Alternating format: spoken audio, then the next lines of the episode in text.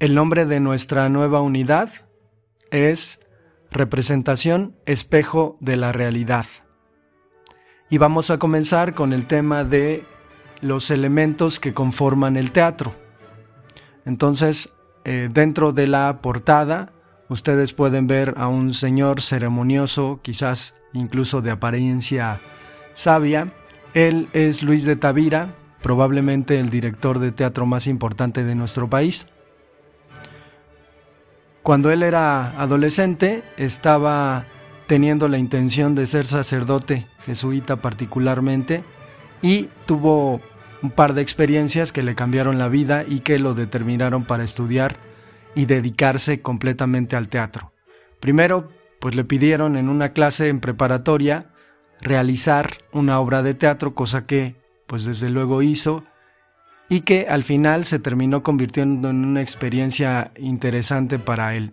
Sin embargo, los jesuitas determinaron que había un nuevo programa que debía estudiar arte dramático en filosofía y letras allá en la UNAM. Y entonces, pues él, pensando que iba a llegar a ser sacerdote, decidió obedecer estas indicaciones. Sin embargo, pues el estudio de este arte le cambió completamente la vida a tal grado que terminó siendo director de teatro y no sacerdote. El primer elemento que vamos a mencionar es el del dramaturgo. El dramaturgo es el autor de obras de teatro. Es la persona que se dedica a imaginar lo que nosotros vemos en el escenario. No es propiamente como un autor de novelas o de poesía o de cuentos. Es un autor que tiene muy en claro que lo que está escribiendo se tiene que representar Recuerden que la palabra drama procede del latín y significa acción. Y tenemos como ejemplo de dramaturgo pues al gran William Shakespeare, autor de obras muy muy importantes como Romeo y Julieta, Hamlet, Ricardo III, Macbeth, Otelo. La particularidad de este autor, de este dramaturgo, es que sus obras nos presentan a los seres humanos expuestos a ciertas pasiones. Yo podría decir que William Shakespeare es un gran psicólogo sin serlo. Probablemente los psicólogos deberían conocer un poquito la obra de William Shakespeare para determinar ciertas cosas en la conducta humana. En este sentido, Shakespeare es el gran, gran representante de la dramaturgia eh, universal hay que, hay que decir que, que el teatro no es propiamente literatura. La literatura se ha apropiado del estudio del teatro. Sin embargo, literatura y teatro son disciplinas aparte. Tenemos en segundo plano a un autor de comedias francés llamado Molière. Es quien, junto con otro autor, eh, podríamos decir mexicano, Juan Ruiz de Alarcón, van a, crear la comedia de enredos. Estas nociones que ustedes tengan de historias en donde un personaje se hace pasar por alguien que no es y todo eso genera una serie de acciones cómicas, pues exactamente eso es lo que promueve Molière en sus obras de teatro. Y el último personaje que está ahí en una máquina de escribir es Pierluigi Pirandello, autor italiano, que va a comenzar a trabajar con ideas en su tiempo muy, muy adelantadas para su tiempo, que consisten básicamente en el metateatro. El metateatro es un teatro que nos habla de lo que sucede en el teatro y de las posibilidades que hay dentro de este espacio para generar y contar historias. Una de sus obras más representativas es Seis personajes en busca de autor. El siguiente elemento que debemos considerar es el del productor. El productor es quien pone el dinero para realizar un espectáculo, una obra de teatro, y pone el dinero invirtiéndolo, es decir, pretende recibir una ganancia. El siguiente elemento es el guion. El guion es el texto, eh, la obra de teatro escrita en papel que sirve como soporte de apoyo para los actores y que dentro de la dinámica de escritura los dramaturgos se valen de muchísimas cosas. Por ejemplo, hay algunos dramaturgos que sin tener propiamente la historia, quizás algún bosquejo, pues contratan a un grupo de actores, les asignan algunos papeles, los ponen a trabajar eh, alguna noción que haya de, de acción y conforme se va desarrollando, él va escribiendo la obra de teatro. No quiere decir que todos lo hagan así, me parece que todos lo hacen de manera convencional, es decir, se sientan delante de la computadora, se ponen a escribir una obra de principio a fin y al final está la obra. Pero sí hay algunos experimentos o em, pues prácticas anómalas que los dramaturgos pues pueden llevar a cabo para poder llegar al producto final que es el guion. Hay que entender que la escritura pues tiene que ver con un carácter de disciplina, con un carácter racional y sobre todo de mucho, mucho trabajo. Entonces, esta idea de la inspiración, pues sí, quizás en algún momento se pueda dar, pero normalmente quien escribe guiones, pues está determinado más bien por horarios, disciplinas, alguna, alguna rutina determinada que sirva para poder propiciar la escritura. Después tenemos al director. El director en Occidente suele ser, el director de teatro suele ser una figura intelectualmente estimada, es decir, es una persona que está a cargo de muchísimas personas. Para acabar pronto, el director es algo así como el jefe segundo de todos los de a bordo. Actores, iluministas, sonidistas, vestuaristas, utileros, todos están a cargo y a la disposición del director. Entonces, el director hace en primer lugar un trabajo intelectual, es decir, la visión, la lectura que, que él ha hecho del guion, se tiene que reflejar en su obra de teatro. Y la machincuepa intelectual que el director realiza propiamente es que lo que él tiene en la imaginación, que lo que ha imaginado leyendo el guion, esté en escena. Y obviamente dependiendo de la producción y de los elementos que tenga a mano, pues va a haber posibilidad de que esto suceda. Sin embargo, muchas veces se tiene que adecuar. Sin embargo, también el asunto con la dirección de los actores es sumamente relevante. A veces en equipos muy grandes de, teatro hay un director general, jefe de todos, pero también hay un director de actores, por ejemplo, que trabaja exclusivamente con los actores. Entonces, en este caso, pues en obras en corto, pues eso, eso no sucede y entonces el director tiene que lidiar con los actores. Todo lo que el actor hace en escena está determinado por las indicaciones del director. Dependiendo de la personalidad, del modo de trabajo del director, el actor tendrá menos o más posibilidad de maniobrar con libertad. A veces un actor simplemente hace lo que se le pide. Y pues al final el director de teatro termina siendo tan estimado como un director de fútbol, por ejemplo, o un director de orquesta. Ni más ni menos, me parece mucho más complejo dirigir una orquesta, pero ahí está, ¿no? Intelectualmente el director de, teatro es pues un, un personaje considerable dentro de la sociedad. Después tenemos a estos personajes que, pues francamente, son instrumentos dentro de una obra de teatro. De repente los estimamos mucho porque son quienes dan la cara y a veces sus nombres terminan siendo más reconocidos incluso que el de los directores y de los productores, aunque para realizar un trabajo de esta índole, pues en realidad están en una categoría distinta. El actor es una persona que va a prestar su cuerpo para poder realizar un trabajo artístico. Propiamente, esta disposición del actor para que hagan con él lo que quieran y él se convierta en el personaje que le designan, es una actividad irregular dentro de el arte, es decir, ni siquiera se ha podido definir puntualmente qué tipo de artista es un actor.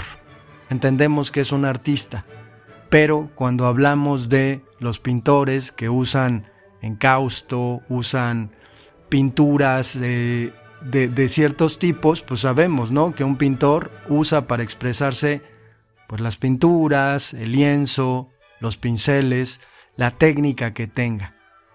El poeta acaso usa las palabras, a lo mejor un ordenador eh, y a lo mejor hasta echa mano de la tipografía.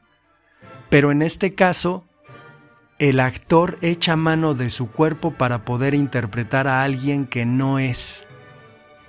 Y entonces el actor puede ser muchas personas. De modo que pues nos encontramos con seres que dentro de nuestra sociedad son muy estimados y ganan muchísimo dinero y son muy admirados por la capacidad mimética que tienen de convertirse en muchísimas personas. Y entonces ustedes pueden ver en los actores la entrega, quizás la, propia ilusión que se terminan creyendo de ser alguien que no son. Los ademanes de los actores son trabajados, el cuerpo es trabajado con técnicas, pero también con mucha preparación para poder llegar a expresar lo que sus personajes deben expresar. Yo a veces pienso que de alguna manera cuando pensamos en los universos paralelos o en el multiverso, en realidad el actor es alguien que puede estar brincando de un universo a otro convirtiéndose en una persona diferente cada vez que interpreta un personaje. Después tenemos elementos eh, muy, muy importantes, sustanciales para poder llevar a cabo una obra de teatro. Sin embargo, también se puede prescindir de ellos. En ocasiones hay teatro callejero y pues estas, estos elementos suelen ser mínimos pero existen y son importantes. En este caso, primer lugar, la escenografía. Toda una serie de instrumentos que puede brindar una producción con la intención de crear una atmósfera, un espacio y dependiendo de la propia obra de teatro, pues vamos a tener escenarios que son elementales o escenarios que de pronto sugieren un lugar hasta escenarios que son completamente abigarrados, portentosos y que terminan causando la admiración de las personas que ven un espectáculo. El siguiente elemento es la coreografía. La coreografía nos lleva a entender que dentro del teatro hay una especie de baile, pero también hay puntualmente una marcación de trayectorias y movimientos de los actores que no hacen deliberadamente, es decir, todo lo que el actor hace en cuanto a movimientos dentro del escenario es, por decirlo así, una coreografía o es una trayectoria determinada por el director. Después, otro elemento sumamente relevante dentro de estos elementos del teatro, pues es el vestuario. Sin el vestuario, los personajes quizás siguen siendo las mismas personas que se dedican a eso, a actuar. Sin embargo, si, les ponen un ropaje, si trabajan con ellos incluso la medida de su ropa, pues podemos transportarnos nada más de ver a un personaje con su vestuario, transportarnos a una época determinada. La persona que se dedica al vestuario es alguien que está minuciosamente revisando la manera en que se ven los actores, el aspecto que tienen en escena. Vestidos, trajes, elementos dentro de la ropa son la obsesión de los vestuaristas es una profesión. Dentro del teatro hay profesiones específicas que uno puede desarrollar sin necesidad de dedicarse a aparecer en el escenario. El teatro es mucho más rico, mucho más complejo de lo que nos podemos imaginar. También hay una experimentación con respecto a texturas, a materiales que los vestuaristas, pues de acuerdo a sus intereses o a sus propuestas, pueden ir manejando a lo largo de sus carreras. Hay premios a esta parte de los espectáculos como teatro o las películas eh, en donde se estima bastante el trabajo de quienes hacen esta actividad. La siguiente es la tramoya, que es una parte esencial dentro del teatro, es una parte muy técnica en el teatro que se debe manejar si acaso la obra lo requiere. Como he comentado, a veces el teatro pues suele trabajar con los elementos mínimos a tal grado que hasta prescinde del lugar determinado. Sin embargo, cuando hay un auditorio y cuando hay la posibilidad de emplear una tramoya, pues nos encontramos con un elemento muy técnico y con técnicos que maniobran con todos estos elementos. La parte superior del fondo del teatro, del escenario, pues tenemos un montón de botones, de, de sogas que se van a jalar con la intención de mover una pantalla, un telón, de bajar algo hacia el escenario. Todos esos elementos son parte de la tramoya y los tramoyistas son quienes trabajan en eso. También es una actividad un tanto peligrosa porque hay que trabajar en las alturas. Después tenemos un, un elemento interesante, no, no muy empleado, pero siempre está ahí como soporte, que es el apuntador. Supongo que recordarán que en las telenovelas es común darnos cuenta que los actores en realidad solamente repiten lo que se les va diciendo a través de un audífono pequeño en el oído que se llama chícharo. En este sentido, la esencia del apuntador es un poco la misma.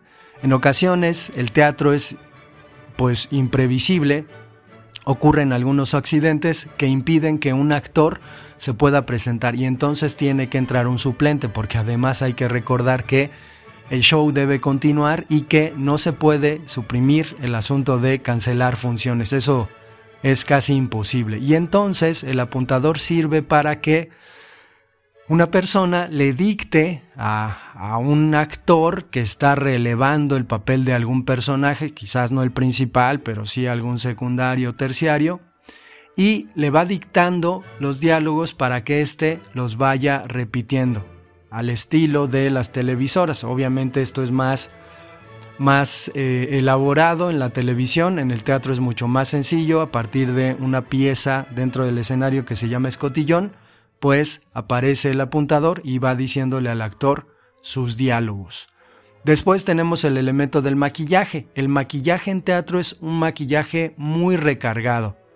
Es un maquillaje que tiene que exaltar los elementos, las características del personaje, a tal grado que, en teoría, hasta la última butaca de, un, de un auditorio se tendría que alcanzar a ver la cara del actor porque al final los gestos que se exageran pues son sobre todo exaltados a partir del maquillaje, ¿no? Y pensemos sobre todo si en una obra de teatro se está interpretando otro tipo de seres, dioses o personajes míticos, pues entonces se tiene que echar mano del maquillaje con la intención de exaltar algunos elementos. Entonces, hay gente que le interesa el maquillaje y que se dedica a eso. Bueno, están metidos dentro del teatro y no necesariamente tienen que actuar. Por eso, repito, el teatro toma disciplinas que probablemente uno no se imagina que puedan existir, de modo que probablemente el teatro siempre tenga un lugar para cada uno de nosotros. Basta con acercarse y experimentarlo.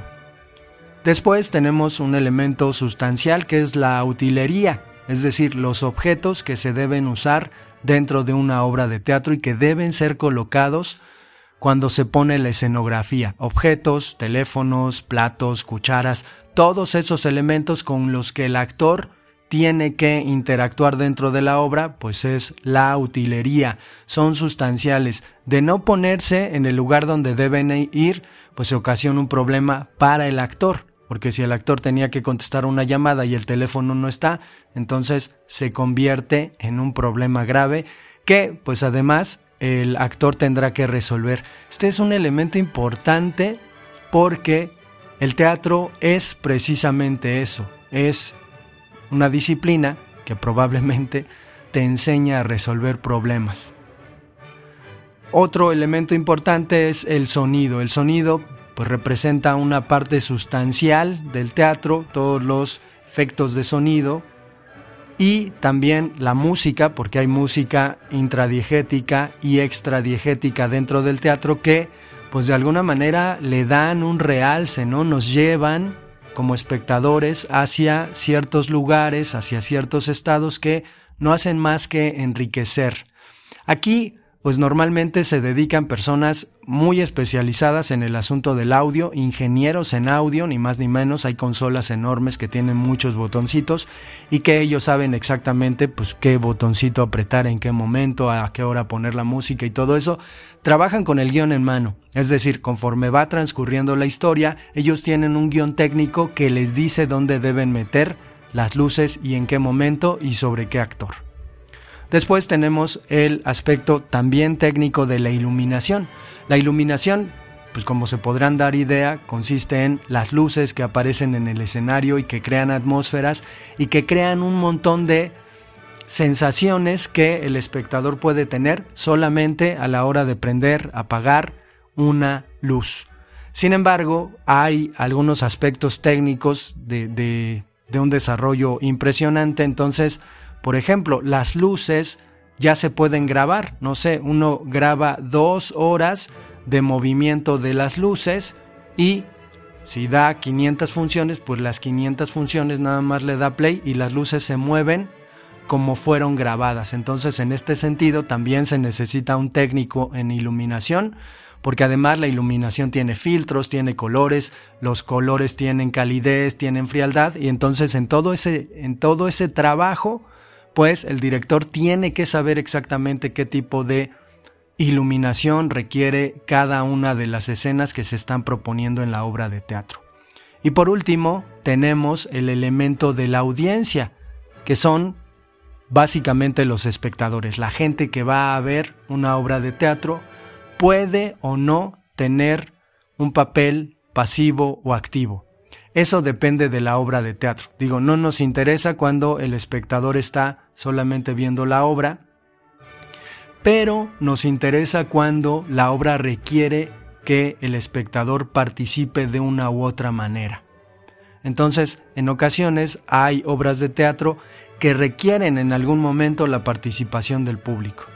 Y entonces, pues a lo mejor se, se considera una persona que está entre el público para subirla al escenario y lo mejor hasta mofarse de esa persona, hacer escarnio de esa persona, pero está determinado dentro del guion, es decir, todos los actores saben que eso va a suceder, quizás quien no sabe pues es la persona que está en el, en el auditorio, pero pues al final es así. Concluimos esta sesión con respecto a los elementos del teatro.